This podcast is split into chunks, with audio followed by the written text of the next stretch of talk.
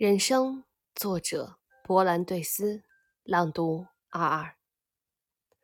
这里有一座高塔，是所有的人都必须去攀登的。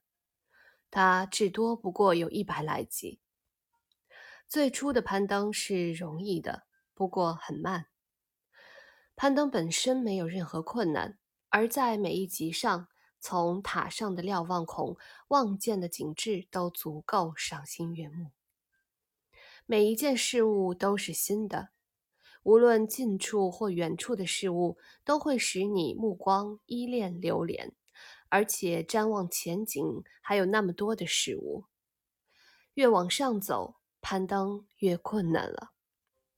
通常是一个人一年登上一级，当他走完十级，登上一个新的平台后，对他的祝贺也就更热烈一些。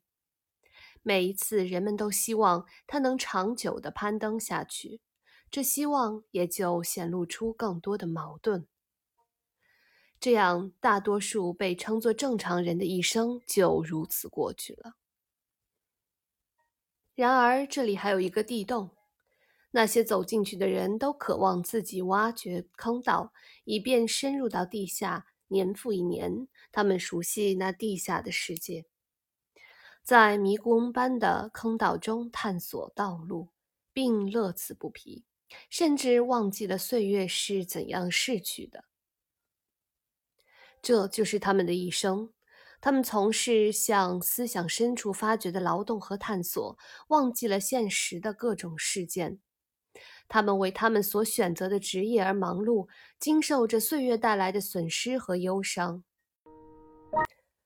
当死神临近时，他们会像阿基米德在临死前那样提出请求：“不要弄乱我画的圆圈。”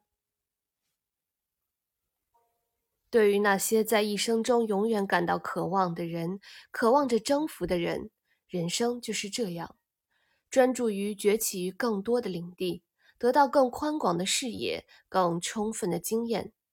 他们是不知足的、不可测的、强有力的。他们保持着青年的全部特征：爱冒险、爱生活、爱斗争、精力充沛、头脑活跃。无论他们多么年老，到死也是年轻的，好像鲑鱼迎着激流。他们天赋的本性就是迎向岁月的激流。大家好，我是你们的主播 R R。我在远隔万水千山之外的德国，用声音为你们带去祝福。如果你喜欢我的朗读和内容，欢迎你订阅、转发，也希望你能够关注。祝你拥有美好的一天，我们下一次再见。